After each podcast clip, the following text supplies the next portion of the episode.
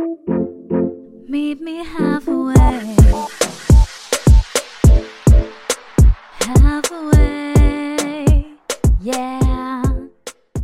Hallo und herzlich willkommen zurück bei Meet Me Halfway, der Podcast, bei dem es darum geht, dass die Wahrheit meistens in der Mitte liegt, mit Bianca und Selina.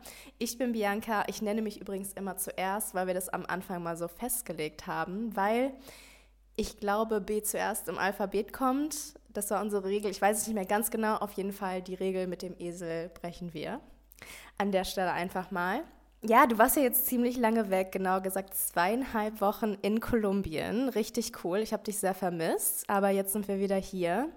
Die Zeit ging auch echt rasend schnell vorbei, weil einerseits hier gerade Fastenzeit ist, also Ramadan. Wenn die Folge rauskommt, ist es schon wieder vorbei.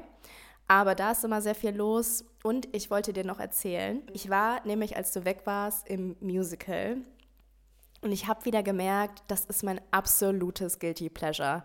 Also ich liebe Musical und ich war in äh, Romeo und Julia hier in Berlin und die Geschichte dahinter ist ja eigentlich total bescheuert. Also Romeo und Julia, William Shakespeare war definitiv auf Crack, als er das geschrieben hat, weil anders kann ich mir das nicht erklären, wie diese Geschichte zusammen wie der sich das zusammengestammelt hat. Und man denkt sich die ganze Zeit so, okay, das hätte hier alles, ihr hättet nicht sterben brauchen, das hätte man alles irgendwie anders lösen können. Aber gut, das Musical war trotzdem wirklich richtig, richtig gut, weil es teilweise eben modern interpretiert wurde. Und mir ist dann nochmal was aufgefallen. Mein Toxic Trait ist, dass ich mir in solchen Situationen immer ausmale, wie es wäre, wenn ich Musical-Darstellerin wäre oder geworden, geworden wäre. Also meine Fantasie geht da immer mit mir durch. Also ich habe eine blühende Fantasie wie eine Wiese im Frühling. Ich mal mir dann immer aus, wie ich dann da singe und wie ich da stehen würde und wie die Leute mir zujubeln würden. und ja, wie es denn kein 9 to 5 wäre wahrscheinlich, sondern Musical-Darsteller fangen ja dann wahrscheinlich erst um 15 Uhr an mit den Proben und wie ich dann zu den Proben gehen würde. Und ja, ich glaube, in einem zweiten Leben wäre ich wahrscheinlich eine Musical-Darstellerin geworden. Well.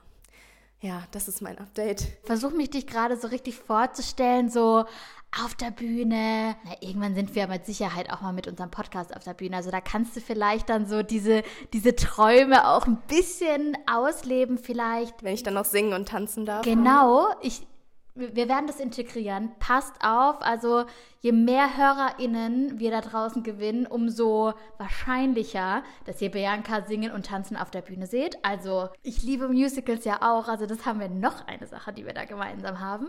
Aber super cool, ja, Romeo und Julia werde ich wahrscheinlich auch mal reingehen, wenn du da jetzt so von schwärmst. Mit wem warst du dort? Ich war tatsächlich äh, alleine da. Also, aber ich kann es dir wirklich ans Herz legen und auch allen äh, da draußen mal in dieses äh, Stück zu gehen. Es ist wirklich richtig, richtig gut, weil auch der ähm, einer, der die Musik dafür gemacht hat, ist nämlich der Peter Plate und der ist äh, ein Teil von Rosenstolz. Also der, das, der Untertitel des Stücks ist ja auch ähm, Liebe ist alles. Das Lied wird da eben auch gesungen. Und das kennt natürlich jeder und die haben natürlich das äh, Publikum auch dazu animiert, äh, mitzusingen. Und ja, es war einfach mega, mega schön. Aber während ich im Musical saß und mir natürlich meine Zukunft ausgemalt habe, hast du ganz crazy Sachen in Kolumbien gemacht. Erzähl doch mal ein bisschen, wie es war. Ja, super gerne. Es war, es war wirklich wunderschön. Es war so ein toller Mix zwischen atemberaubender Natur. Kolumbien ist ja auch so divers, also von der, von der Biodiversity. So viele Arten leben da, das war mir auch gar nicht so bewusst. Ich habe auch viele neue Dinge mal wieder gemacht. Also zum Beispiel, was ich immer dachte, so eher so ein Rentnerding wäre. Also Leute, geht zum Birdwatching, also zum, auf jeden Fall in Kolumbien. Wir haben da Tukane gesehen, alle möglichen bunten Vögel. Wahnsinn. Aber habt ihr euch dann quasi einfach so auf einer Bank gesetzt und dann Vögel beobachtet oder?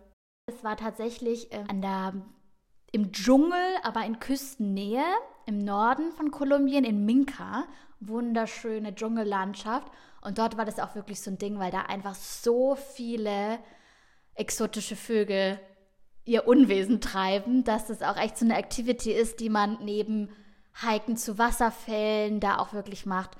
Und ja, zusammengefasst äh, kann ich euch allen nur empfehlen, nach Kolumbien zu gehen. Es ist deutlich mehr als die Geschichte von Pablo Escobar und irgendwelche Drogenkartelle. Wir haben in Medellin das ja noch vor ein paar Jahren die gefährlichste Stadt der Welt war. Da haben wir so eine Free Walking Tour gemacht. Man hat richtig gemerkt, dass der auch wollte, dass man eben Kolumbien in einem anderen Licht mitnimmt, als dass man vielleicht denkt, oh, Medellin, Drogenhauptstadt sozusagen. Aber da gibt es halt einfach so viel mehr. Und wir haben natürlich auch viele verschiedene Ecken in dem Land kennengelernt, hatten auch viele Inlandsflüge. Das heißt, klar, so ein großes Land ist auch divers, auch von den Leuten und so weiter oder von der Landschaft. Aber es war einfach ein toller Mix zwischen Natur, den sehr herzlichen Menschen, die ich da wirklich kennenlernen durfte, und ja, also Wahnsinnsnatur. Am Ende waren wir auf wirklich so, so einer, auf einer Farm in der Region, die heißt Los Llanos Orientales. Und das ist, wir waren die einzigen nicht-kolumbianischen Touristen, die wir da getroffen haben. Und das war nochmal eine ganz besondere Erfahrung mit, mit Reiten und also es war sehr magisch und also ich kann es nur empfehlen. Ich habe auf jeden Fall Lust, nochmal hinzugehen. Und aber auch ein Teil, es war total schön, weil ich war mit einer Freundin da, wir haben uns auch länger nicht gesehen und man teilt ja auch natürlich gerne Erlebnisse. Und es ist ja auch was Tolles, da nicht alleine zu sein und Erlebnisse zu teilen, die Zeit miteinander zu verbringen. Ich habe aber auch gemerkt, manchmal ist es auch schön, Dinge dann alleine zu machen. Und so habe ich auch für mich nochmal erkannt, dass ich jetzt auch, glaube ich, die nächste Reise, was ich früher schon gemacht habe, dann wahrscheinlich auch mal wieder alleine rangehe, weil ich dann auch bestimmte Dinge anders machen kann. Ich kann das nochmal anders erleben. Ich kann nur das machen, auf was ich gerade Lust habe. Beispielsweise vielleicht auch die Sprache noch stärker forcieren. Und das ist eigentlich ein ganz guter Übergang zu dem heutigen Thema. Du hast vorhin angesprochen, du warst alleine im Musical mir wurde wieder bewusst, oh, so teilweise alleine reisen, das hat schon auch was. Und da ist uns nochmal bewusst geworden, als wir darüber gequatscht haben, für uns sind es Dinge, die relativ normal sind, auch nicht immer normal waren, weil es für uns so normal ist, diese Beziehung zu uns selbst aufzubauen, haben wir gedacht, da machen wir doch mal eine ganze Folge draus. Ja, eine Sache auf unserer Liste der 20 Dinge, die wir in unseren 20ern gelernt haben, das waren ja unsere letzten beiden Folgen. Eine Sache, die da drauf war, war ja By Yourself the Frickin' Lilies. Und das ist ja auf Grundlage von dem gleichnamigen Buch auch eben gewesen. Und im Grunde genommen geht es in dem Buch ja nicht nur darum, sich jetzt selber irgendwie Blumen zu kaufen, sondern es ist ja ein Sinnbild für Wege, wie man selber Acht auf sich geben kann und wie man auch eine Beziehung zu sich selber aufbauen kann. Und genau, darüber wollen wir heute sprechen. Genau, und wir haben uns da einfach wirklich mal gefragt, weil wir nämlich oft auch Reaktionen aus unserem Umfeld bekommen, wenn wir zum Beispiel sowas machen wie alleine ins Musical gehen, alleine reisen. Das könnte ich nicht. Und da haben wir uns halt mal gefragt, hm, wieso haben denn so viele da draußen Schwierigkeiten damit, Zeit mit sich alleine zu verbringen, aber vor allem auch wieso ist es denn überhaupt wichtig, mal allein sein zu können oder eben eine Beziehung mit sich selber wirklich aufzubauen? Und wenn ja, wie kann man das dann auch machen? Also wie bauen wir dann eine gesunde Beziehung auf? Für uns war das auch nicht immer so selbstverständlich. Und klar, ich würde sagen, es kommt irgendwie schon so auch so ein bisschen aus unserer Natur raus. Wir sind ja soziale Wesen.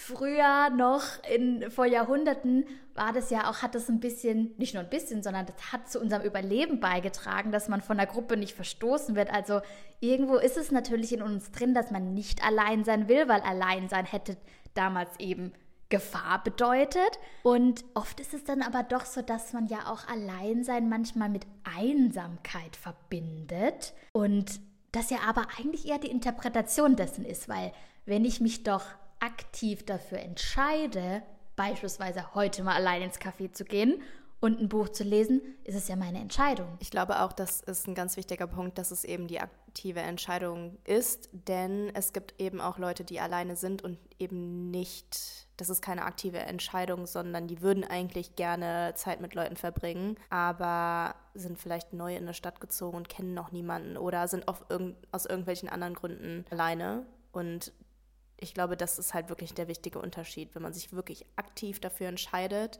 alleine zu sein, dann kann einem das super was geben. Aber wie du sagst, also wir wollen ja dazugehören zu der Gruppe. Und wie du sagst, ne, also wenn wir uns früher, wenn wir ganz, ganz viel Zeit alleine verbracht hätten und immer so eigenbrötlermäßig äh, unterwegs gewesen wären, dann wären wir wahrscheinlich, äh, hätten wir es nicht geschafft. So. Ich muss auch sagen, bei mir war das nicht immer so. Ich bin jetzt Queen of Solo Dates, bin ganz ehrlich. Also ich würde definitiv auch sagen, und das mag sich komisch anhören, aber ich bin mit mir selber befreundet. Also ich habe wirklich eine Beziehung zu mir selber, aber ich würde sagen, ich bin meine eigene Freundin. Und deswegen habe ich auch kein Problem damit, Dinge alleine zu machen. Wenn ich Lust habe, ins Kino zu gehen, dann gehe ich ins Kino. Wenn ich Lust habe, ins Musical zu gehen, dann gehe ich ins Musical. Und wie gesagt, das war nicht immer so, weil früher hatte ich ganz, ganz oft die Angst, so was könnten die Leute von mir denken, wenn ich da alleine aufkreuze. Also was denkt der Mensch an der Kasse im Kino, wenn ich da für mich selber ein großes Popcorn kaufe und eine Karte Eintritt für Kino. Oder im Musical hätte ich, glaube ich, vor ein paar Jahren hätte ich das nicht, hätte ich das nicht alleine gemacht. Aber irgendwann, wenn man immer mehr Dinge auch alleine macht, äh, bricht irgendwann die Barriere auch weg. Also es ist dann irgendwann einfach nicht mehr schlimm. Tatsächlich, wie ist es bei dir mit, ich meine, du kannst Dinge auch ziemlich gut äh, alleine machen. War das bei dir immer so? Ich glaube nicht, dass es schon immer so war. Bin schon auch so ein geselliger Typ und ich habe eben mit den Jahren so ein bisschen erkannt, dass ich eben einfach nicht immer so gesellig bin und auch diese Zeit mit mir alleine auch brauche es ist interessant, weil ich glaube, die Angst, die wahrscheinlich manche auch haben, dass man sich dann vielleicht einsam fühlt, wenn ich ehrlich bin, habe ich die natürlich schon auch gefühlt. Und auch nachdem, wenn man beispielsweise auch etwas länger Single ist, dann manchmal ist auch dieses Alleine-Sein gar nicht immer gewollt gewesen. Also manchmal wäre man gerne in Gesellschaft, beispielsweise mit einem Partner.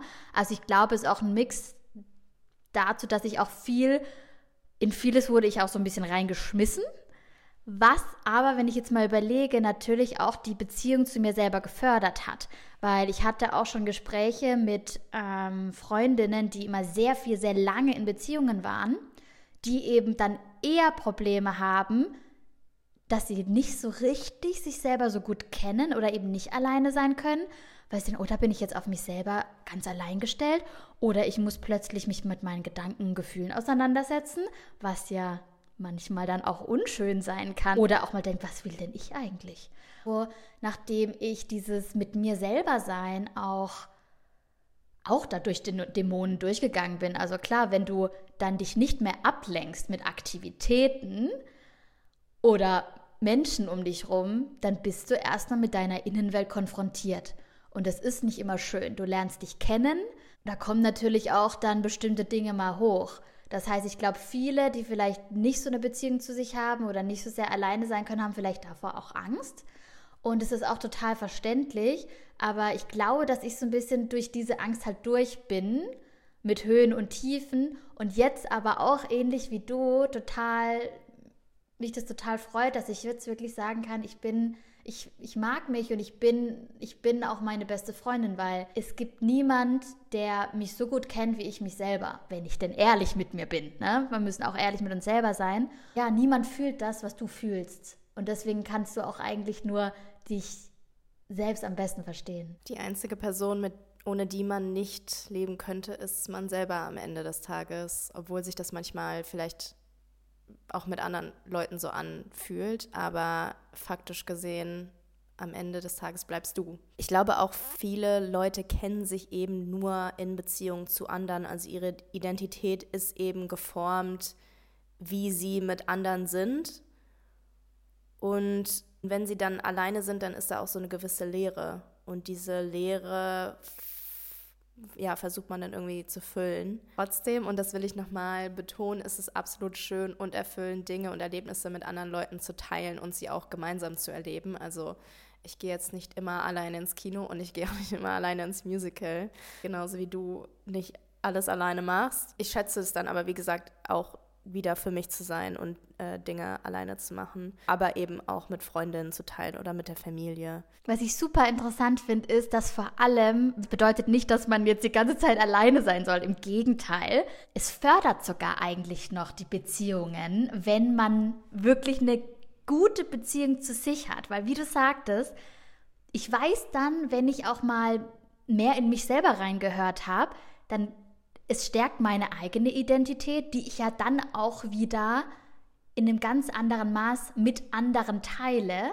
Oder ich bin dann, ich, wenn ich weiß, wer ich bin, wenn ich weiß, es sind meine Stärken und Schwächen und ich nehme mich dafür an, dann habe ich ja auch, mein Selbstwert ist da auch höher, weil wenn ich mich einfach wirklich kenne mit meinen Stärken und Schwächen, nehme ich da auch an, dann formt das ja eben meine Identität und ich bin dann einfach eine gefestigtere Person und das auch in Beziehung mit anderen. Ja, wenn ich eben weiß, was ich denn wirklich will, was sind denn meine Bedürfnisse, ganz unabhängig, ob ich da irgendeinen Kompromiss mit für irgendjemanden eingehe, sondern wirklich, was möchte ich denn? Dann klar, dann kann ich auch leichte Entscheidungen treffen, weil ich meine Identität, ich weiß, wer ich bin. Und ja, ich habe da ja auch ein ganz anderes Selbstvertrauen, weil ich weiß, ich kann das. Also wenn man sich dann in Situationen versetzt, die man halt auch mal alleine macht, einfach zu wissen, ja, wenn ich möchte, wenn ich mich dazu entscheide, dann kann ich das auch. Und das stärkt ja dann auch dein Selbstvertrauen. Ja, und ich finde auch, also das finde ich total wichtig, was du gerade gesagt hast. Ich finde auch, dass du ja auch deine eigene Meinung formst. Ne? Also du weißt, wenn du alleine irgendwo bist oder irgendwo hingehst oder irgendwas konsumierst, wie jetzt beispielsweise ein Film oder irgendwas, was du alleine machst, dann formst du für dich deine eigene Meinung. Und es kann halt sein, wenn du mit anderen Leuten bist, dass deine Meinung erstmal auch von anderen beeinflusst wird. Man kann eben, wenn man alleine sich einen Film anschaut, sich erstmal selber für sich eine Meinung formen und die ist nicht von anderen abhängig, sondern die, das ist deine, das ist deine Meinung, so wie du den Film fandest, da, da redet dir keiner rein. Genauso wie mit Bedürfnissen. Also du merkst halt das erste Mal, was will ich eigentlich wirklich? Will ich wirklich zu diesem Restaurant? Will ich wirklich in diesen Film rein? Will ich wirklich dies? Will ich wirklich jenes? Wenn du alleine bist, dann kannst du für dich entscheiden. Und wenn du auf was Lust hast, dann machst du es. Und wenn du auf was nicht Lust hast, dann machst du es nicht. Auch nicht aus Liebe zu anderen. Wie gesagt, es ist schön, mit anderen Leuten Erlebnisse zu teilen, aber es kann eben sein, dass es irgendein Café gibt, es gibt ein Restaurant, es gibt eine Ausstellung, es gibt einen Film, es gibt keine Ahnung was, wo keiner in deinem Umfeld Lust, hast, äh, Lust hat, mitzugehen kann, es kann einfach sein, weil es nicht deren Geschmack trifft oder weiß ich nicht was. Und warum solltest, sollte dich das davon abhalten, es trotzdem zu tun, wenn du den Wunsch hast, dahin zu gehen? Warum?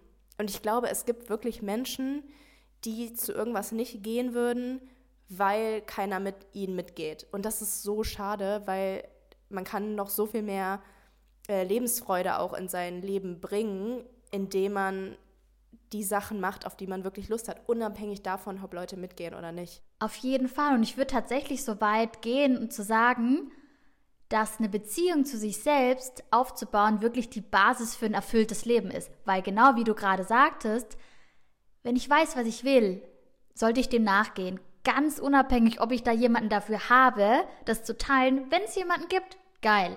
Aber es sollte mich nicht davon abhalten, das, was für mich Erfüllung bedeutet, dann auch zu tun. Und nochmal darauf zurückzukommen, was ich vorhin meinte mit nur du fühlst, was du fühlst oder wie du fühlst. Klar, wenn ich zum Beispiel auch einen stressigen Tag hatte, wenn ich wirklich ein gutes Verhältnis zu mir habe, dann bin ich auch in der Lage, mich da auch stärker selber aus Downphasen rauszuholen und nicht bin ich so abhängig von anderen Personen. Natürlich ist es schön und jeder hat es gern, eine Umarmung, ein offenes Ohr von einer lieben Person, aber sind wir doch mal ehrlich, das ist halt auch gar nicht immer möglich, zeitlich oder auch manchmal haben eben auch die anderen vielleicht zu dem Zeitpunkt, wo es dir schlecht geht, geht es denen vielleicht auch gerade schlecht. Und es geht gar nicht. Das heißt, dass wir nicht abhängig davon sind, auch was unsere was unser Wohlbefinden auch wirklich angeht, auch mental, dass wir einfach uns selbst die beste Freundin oder der beste Freund sein können, weil wir eben, wir verstehen uns, wir wissen gerade, was in uns vorgeht. Und eine gute Beziehung zu dir selbst ermöglicht es dann halt eben auch, dich selber aufzufangen. Absolut. Und ich kann da vielleicht eine Story wirklich aus meinem eigenen Leben erzählen. Und zwar, als ich im Studium war, beziehungsweise als ich angefangen habe zu studieren, habe ich eine meiner besten Freundinnen damals kennengelernt. Sie hört auch diesen Podcast, also schöne Grüße, du weißt, dass du gemeint bist. Ähm, ähm, genau, und wir sind, glaube ich, also wir haben uns super gut am Anfang verstanden und haben beide innerhalb, also wir haben damals in Köln studiert und wir haben beide innerhalb der Stadt nach einer Wohnung gesucht. Und wir haben uns aber so gut verstanden, dass wir gesagt haben, hey, lass uns doch zusammenziehen, lass uns doch eine WG gründen. Und genau, dann haben wir auch eine Wohnung zusammen gefunden und haben in dieser WG zusammen gelebt und wir hatten, also wir haben zusammen gewohnt, wir haben zusammen Sport gemacht, wir sind zusammen, wir haben auch das gleiche studiert, wir haben die gleichen Freunde gehabt.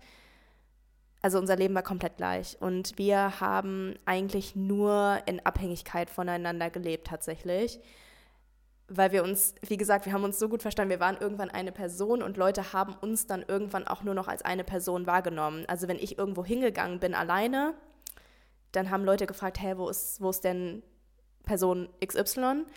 Und als wenn sie irgendwo hingegangen ist, dann wurde sie gefragt, hey, wo ist denn Bianca? Weil Leute uns nur im Doppelpack kannten. Und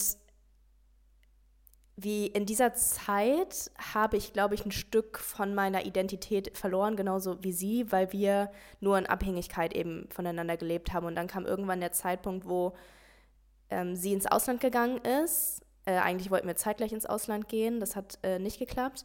Aber genau, sie ist ins Ausland gegangen. Das heißt, sie war ein halbes Jahr weg und ich war ein halbes Jahr alleine.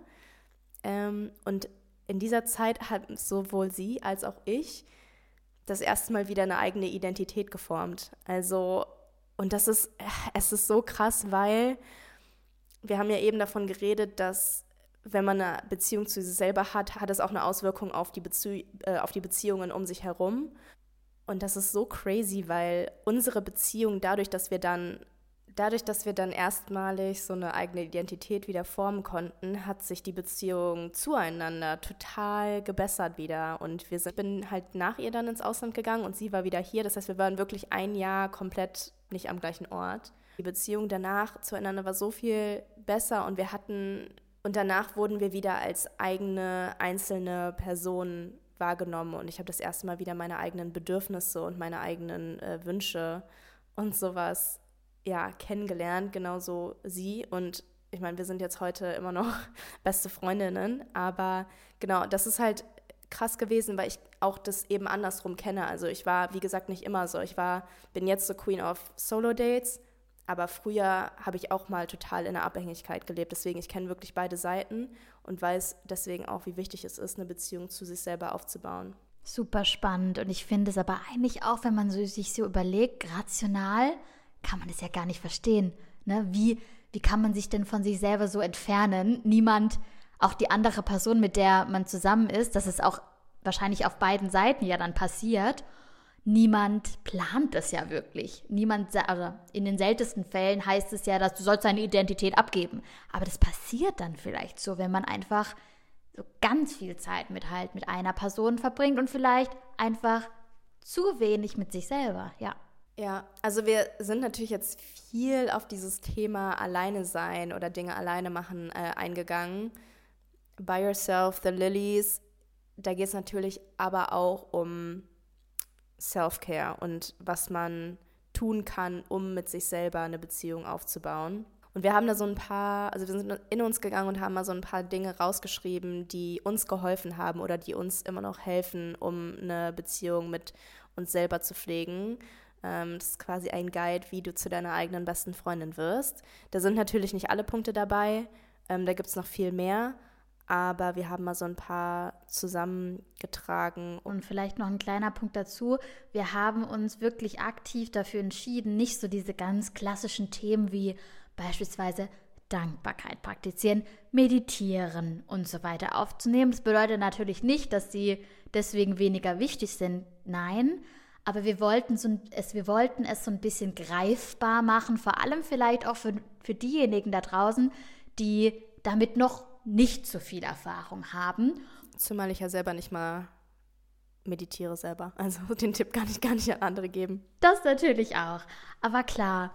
Und eines der Tipps, die wir euch mitgeben wollen, ist zum einen wirklich positive Selbstgespräche zu führen. Also einfach so ein bisschen darauf auch zu achten, wie man mit sich redet. Dass man auch zu seiner eigenen besten Freundin wird. Wieso? Weil man nämlich natürlich zu im Normalfall würde ich jetzt mal sagen, mit seiner besten Freundin, egal was passiert, auch wenn die mal total schusselig war, wenn was auch immer, egal was passiert, du würdest doch immer noch liebevoll und aufmunternd mit ihr sprechen. Und so oft machen wir das mit uns selber halt nicht. Natürlich ist es bei manchen mehr oder weniger ausgeprägt, so dieser innere Kritiker oder je nachdem, wie man es nennen möchte. Ich sage auch manchmal so, man hat so ein, ich habe so ein Engelchen und ein Teufelchen auf meiner Schulter. In dem Falle The Mean Girl, The Teufelchen. Aber das kann eben manchmal diese in Anführungsstrichen Person in dir drin, kann ganz schön gemein sein. Und vielleicht ein Beispiel von dem Mean Girl Within bei mir könnte zum Beispiel sein, du kannst doch eh nicht, hast dich da bis zu einem Job bei Google sogar nur durchgemogelt. Du bist doch eh nicht gut genug, um dich erfolgreich selbstständig zu machen. Wenn du bis jetzt deine Ziele nicht erreicht hast, dann wirst du sie eh nie erreichen. Also andere mit 31 haben schon Millionen Unternehmen aufgebaut. Bla bla bla. Ich glaube, you get what I mean. Das sind Sätze, die wir doch tatsächlich eigentlich, sind wir doch mal ehrlich, nie, wahrscheinlich nicht mal zu einer Person, die wir nicht mögen. Meistens wären wir nicht mal so böse und gemein zu anderen Menschen. Und wieso sagen wir es dann zu uns? Das heißt wirklich, das ist manchmal natürlich leichter gesagt als getan. Also ich habe da einen Riesensprung in meiner Entwicklung gemacht, weil ich glaube, ich bin da die Königin negativer Selbstgespräche. Und den Shift zu schaffen von positiven ist gar nicht immer so einfach. Aber es ist halt super wichtig, weil was wir nur oft genug hören, egal woher jetzt diese Stimme kommt, das ist total nebensächlich jetzt mal. Meistens kommt es natürlich von Kindheitserfahrungen und so weiter. Aber eben, was wir halt nur oft genug hören, irgendwann glauben wir das. Deswegen müssen wir dagegen wirken und es geht nicht von heute auf morgen, aber was mir sehr geholfen hat und was ihr vielleicht auch mal ausprobieren könnt, ist, dass wenn dann solche blöden Gedanken, so ein Mean Girl in dir aufkommt, das mal aufzuschreiben. Was, welche Gedanken kommen da hoch und dann zu reflektieren, hm, kommt der Gedanke von mir? Allein da merkt man dann manchmal schon, ah, okay, das kommt vielleicht eher so von der Gesellschaft allgemein, vielleicht kommt es auch von Mutter, Vater, was auch immer. Und dann sich zu fragen, okay, dieser Gedanke, der da aufkommt, dieser bitchige Gedanke, ist das wirklich wahr? Da gibt es auch so eine coole Methode, die dann tiefer reingeht, The Work. Methode. da gibt es auch so eine Methode von Byron Katie, die heißt The Work. Würde jetzt den Rahmen sprengen, aber schaut euch das gern mal an. Aber allein auch manchmal das einfach nur aufzuschreiben, hilft manchmal schon, einfach ein bisschen Abstand dazu zu gewinnen und manchmal merkt man schon eigentlich, das ist total lächerlich, was da in mir vorgeht. Und das hilft dann schon. Und man kann dann einfach ein bisschen anders mit sich sprechen. Also positiv mit sich selber sprechen. Immer wenn was Negatives aufkommt, aktiv umdenken und aktiv anders mit sich reden. Ich habe einen Punkt mitgebracht, der ist jetzt weniger deep, aber ähm, trotzdem vielleicht wirkungsvoll. Und zwar, wenn wir darüber nachdenken, wie wir selber auf uns Acht geben können oder wie wir mit uns selber eine Beziehung aufbauen können, ist mir eingefallen, mach es dir zu Hause so schön wie möglich. Das ist eher ja, ein Tipp, wie man Acht auf sich gibt, so eine Art Act of Self-Love, weil wir verbringen so viel Zeit zu Hause und das eigentlich nicht erst jetzt seit Corona, sondern eben auch schon davor. Also warum nicht den Ort an dem man am meisten Zeit verbringt, so schön wie möglich gestalten. Und damit meine ich natürlich irgendwie seine Wohnung nach seinem eigenen Stil einzurichten. Und wenn man die Möglichkeiten hat, sich äh, schöne Möbel zu kaufen und äh, weiß ich nicht was. Aber ich meine vor allen Dingen auch die Pflege der eigenen, äh, der eigenen vier Wände. Also beispielsweise, es ist ein Act of Self-Love, wenn man seine Wohnung sauber und ordentlich hält. Also regelmäßig zum Beispiel mal so ein Deep Clean macht, äh, mit Fensterputzen und Kühlschrankputzen und hinter hinter den Möbeln und hinter der Heizung und was weiß ich, wo man noch alles putzen kann. Und ich finde, es gibt kein besseres Gefühl, als wenn alles sauber ist und es ist alles clean und man hat irgendwie frische Bettwäsche drauf und man achtet darauf, dass man regelmäßig sein Kopfkissen wechselt. Und ich glaube, das ist wirklich so, ja, so ein Act of Self-Love, den man total gut in sein Leben implementieren kann. Vor allem dann aber auch wirklich für sich selber, ne? Also nicht jetzt die Wohnung putzen, weil die Schwiegereltern vorbeikommen oder irgendwas. Oder weil jetzt gerade Dinnerparty ansteht. da ist natürlich auch schön, aber das für sich selber zu machen und dann so ein bisschen auch achtsam dieses Gefühl, was das mit einem macht. Also wir gehen davon aus, dass es mit vielen auch ein, dieses positive Gefühl dann auslöst. Am Ende des Tages ist es, ist es wahrscheinlich irgendwie so alles, alles zusammen, ne? Also irgendwie das Mentale, aber eben auch so kleine Sachen, wie es sich zu Hause schön zu machen. Ich äh, misste zum Beispiel relativ regelmäßig aus und entrümpel, weil ich meine, also wir alle haben viel Kleideradatsch zu Hause rumliegen, den wir eigentlich, wenn wir ehrlich sind, nicht brauchen. Ich bin jetzt wirklich, ich habe ja auch schon mal gesagt, ne, im Herzen bin ich ja eine Maximalistin und wäre gerne Minimalistin. Ich bin es nicht. Aber trotzdem habe ich es mir zum, so zur Gewohnheit gemacht, regelmäßig einfach auszumisten und zu entrümpeln. Und das fühlt sich so gut an, einfach Sachen auch loszulassen und Dinge gehen zu lassen und Klamotten gehen zu lassen. Das mache ich total oft. Es ist ja jetzt auch gerade Frühlingszeit, also die, die Frühlingszeit äh, eignet sich da, finde ich, immer ziemlich, ganz, äh, ziemlich gut, um ja, so eine Art Frühlingsputz auch zu machen. Was ich auch noch irgendwie ganz cool finde, ist irgendwie in schönes Küchengeschirr und sowas zu investieren, weil ich merke so, je älter ich werde, desto mehr gebe ich auf sowas Acht. Irgendwann kommt man in dieses Alter, wo man sich so krass über schöne Tassen und schöne Gläser und schöne Vasen freut. Oder, keine Ahnung, sich Satin-Bettwäsche holt. Oder auch kleine Kleinigkeiten. Also ich war letztens bei DM und habe mir so ein kleines... Ach echt? DM? Was ganz Neues. You got me. Ja, ich war bei DM tatsächlich. Aber habe nur eine Sache gekauft. Und zwar so ein... Das ist so ein Duftpot für den Kühlschrank. Also es ist ein so Duftpot, den man sich, ähm, der noch nach Zitrone riecht und sozusagen so äh, Gerüche neutralisiert. Und ich habe mich so darüber gefreut und es war so günstig. Also Leute, rennt zu DM. Ähm, genau, also das äh, ist ein Tipp, den ich mitgeben kann. Macht es euch zu Hause so schön wie möglich und kauft euch frische Blumen. Und auch wenn du sagst, du bist im Herzen eigentlich eine Maximalistin, du hast auch mich schon beeinflusst. Ich war zum Beispiel heute Morgen, war ich auf einem Flohmarkt mit einem Freund der für seine neue Wohnung so ein paar Dinge besorgen wollte oder sich inspirieren lassen wollte auf dem Flohmarkt. Weshalb ich meine, dass du mich inspiriert hast, ist, dass dieser Satz, den ich von dir habe, if it's not a hell yes, it's a no, der immer wieder bei mir aufkommt. Und interessanterweise nicht nur bei Stuff, sondern auch bei in anderen Themen, auch mit Menschen, Dingen allgemein. Also den Satz, den, den ich höre die innere Stimme, die Bianca in mir des Öfteren im Positiven. Also da hat es mich auch schon, schon beeinflusst, ja. Das, ist, äh, das freut mich sehr. Ja, wenn es keine 9 oder eine 10 ist, dann sagen wir nein. Ja, absolut. Und es gibt so vieles, was wir noch nicht können oder vielleicht auch nie wirklich richtig gut können müssen. Das ist auch gar nicht das Ziel unbedingt. Aber eines der Punkte, wie ich finde, man auch eine Beziehung zu sich selber aufbauen kann, ist, dass man sich immer mal wieder aus der Komfortzone rausbewegt.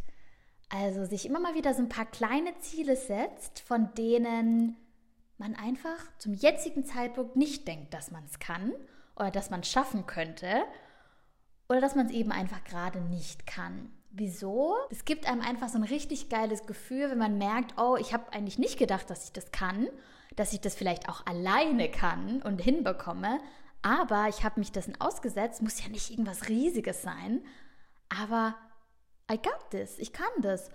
Wenn ich mir das vornehme. Beispielsweise, das kann sein, wie ich zum Beispiel letztes Jahr, und das war für mich ein Riesending aus der Komfortzone. Ich habe bei so einem Xletics Obstacle Run mitgemacht. Zwölf Kilometer mit Schlamm und Rutschen. Und also riesengroß aus meiner Komfortzone raus, weil ich bin jetzt äh, nicht unbedingt die Marathonläuferin oder dementsprechend war das für mich ein Riesending. Ich habe mich aber mitreißen lassen und dachte, nein, okay, das ist eine Challenge das mache ich. Und ich war danach so stolz. Ich war so stolz und denke immer noch stolz an das zurück, weil ich habe es dann auch geschafft und ich hätte nicht gedacht, dass ich das könnte. Oder ich habe gestern, habe ich wieder angefangen zu schwimmen. Ich hatte mal eine Phase, in der ich relativ regelmäßig zwei, dreimal die Woche schwimmen war und das ist jetzt aber schon wieder Jahre her. Und allein, dass ich jetzt das wieder einmal gemacht habe und mir das jetzt vorgenommen habe, dass da wieder, da wieder reinzukommen, gibt mir irgendwie schon ein geiles Gefühl und ich mache das einfach nur für mich. Und es kann halt dann auch mal sein, vielleicht für diejenigen, die eben das nicht so gewohnt sind, Zeit mit sich allein zu verbringen. Das kann auch was Kleines sein. Vielleicht sind es nur mal 15 Minuten in einem Café. Wirklich nur einen Kaffee oder ein Espresso in einem Café zu trinken, mal alleine. Und das zu merken, oh, okay, das habe ich gemacht. Hätte ich vielleicht vor einer Woche noch ein Problem mit gehabt. Das gibt dir ein geiles Gefühl. Ich finde das einen richtig wichtigen Punkt und ich glaube auch, dass da sind wir eben schon mal ganz, ganz kurz darauf eingegangen, dass je öfter du etwas machst, desto mehr fällt auch die Barriere, weil du dann merkst, ah, okay, so schlimm ist das nicht. Und die meisten Dinge sind wirklich eigentlich nicht schlimm. Mein nächster Punkt ist, romantisiere dein Leben. Das ist ja vor allen Dingen etwas, was in den letzten Jahren so auf Social Media äh, aufgekommen ist. Und ich muss sagen, der Trend ist einer der wenigen Trends, der mir echt ganz gut gefällt. Romantisieren ist ja auch eigentlich nichts anderes, als Dinge und Situationen voll und ganz auszukosten und zu genießen. Konkret kann das irgendwie aussehen, dass man Rituale mit sich selber hat. Also ein Beispiel aus meinem eigenen Leben. Immer wenn ich mir die Haare wasche, dann, ähm, also ich wasche mir die meistens morgens die Haare und am Abend davor habe ich immer so ein kleines Ritual, dass ich mir in einer Schüssel äh, Rosmarinöl und Jojobaöl reinmache und das mixe und dann setze ich mich in mein Bett und massiere das so in meine Kopfhaut ein und habe dabei irgendwie so eine chillige Musik an und habe da irgendwie noch einen Tee dabei. Also es ist halt irgendwie so ein richtiges Ritual, was ich halt einfach das jedes Mal mache, wenn ich, bevor ich mir die Haare wasche. Und das ist irgendwie so richtig schön, weil ich kann, ich mache nicht einfach nur schnell, schnell, dass, ne, dass das Öl in meinen Haaren ist, sondern ich genieße das so richtig und ich äh, zelebriere das total. Und das kann für jeden anders aussehen. Vielleicht ist es auch, ne, du sagst, Donnerstags abends mache ich ein Kochdate mit mir selber. Ich suche mir irgendwie ein Rezept raus und dann gehe ich extra dafür einkaufen. Und wenn ich das koche, dann höre ich dabei Musik oder ich höre dabei einen Podcast. Und dann richte ich, das, richte ich das Gericht total schön an und dann lasse ich mir total Zeit beim Essen und so weiter. Also, dass man die Dinge wirklich auskostet und genießt.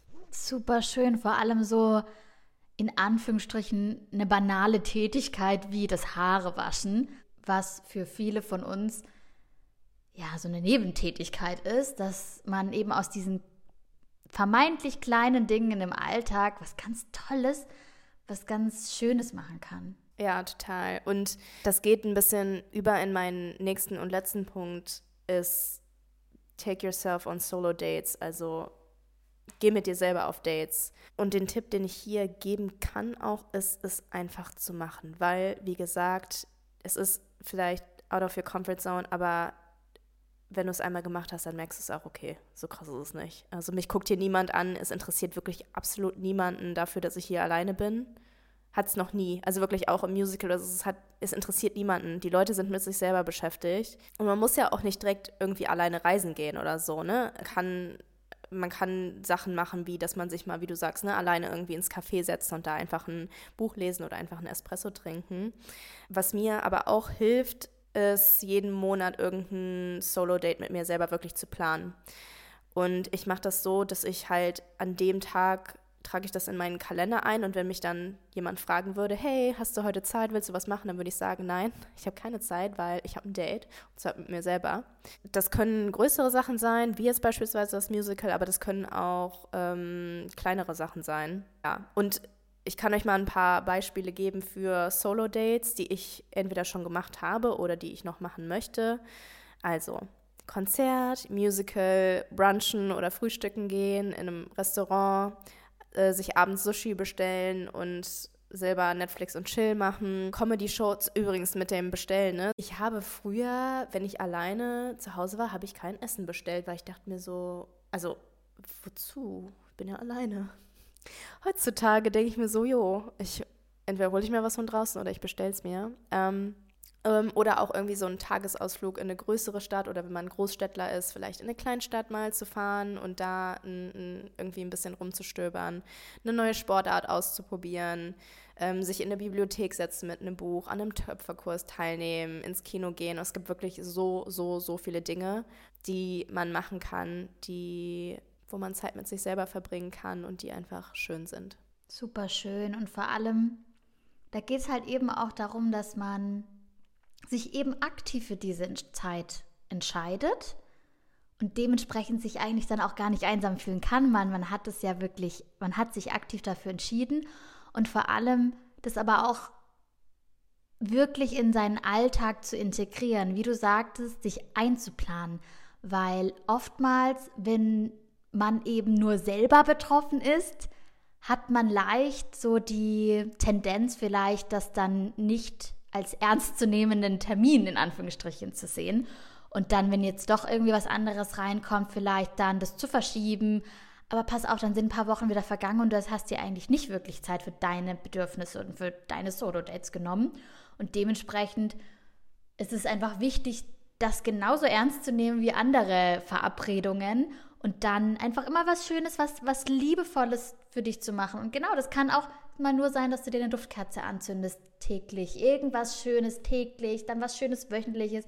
Und es einfach nicht im Alltag untergeht. Und am Ende des Tages wer bleibst du dann oder bleibt man selber dann auf der Strecke? Ja, ein, ein Tipp, den ich da geben kann, ist tatsächlich, dass, äh, um das Commitment auch zu erhöhen und nicht, dass man an dem Tag sagt, hm, nee, ich will jetzt doch nicht oder so, dass man sich beispielsweise Tickets vielleicht auch schon vorher kauft. Also wenn man ins Museum geht, dann kauft ihr die Tickets schon für nächste Woche. Wenn du ins Kino gehst, kauft ihr die Tickets schon. Dann musst du halt hingehen. Oder nicht die Tickets, sondern das Ticket. Weil du gehst ja alleine hin. Genau, super guter Tipp, um sich selber da auch ein bisschen auszutricksen und es dann auch wirklich zu tun. Genau, das heißt eigentlich, vielleicht ganz kurz nochmal zusammengefasst, welche Tipps haben wir heute mitgegeben, Bianca? Also zusammengefasst nochmal, mach es dir zu Hause so schön wie möglich. Dann sprich mit dir, wie du mit deiner besten Freundin sprechen würdest, liebevoll und aufmunternd. Visiere dein Leben so gut du kannst. Und geh immer mal wieder aus deiner Komfortzone raus, um die Beziehung zu dir selber zu stärken und damit auch einfach dein Selbstbewusstsein. Und natürlich, take yourself on solo dates. Plane für dich selber Zeit ein. Und das war's dann eigentlich heute auch schon wieder mit Meet Me Halfway.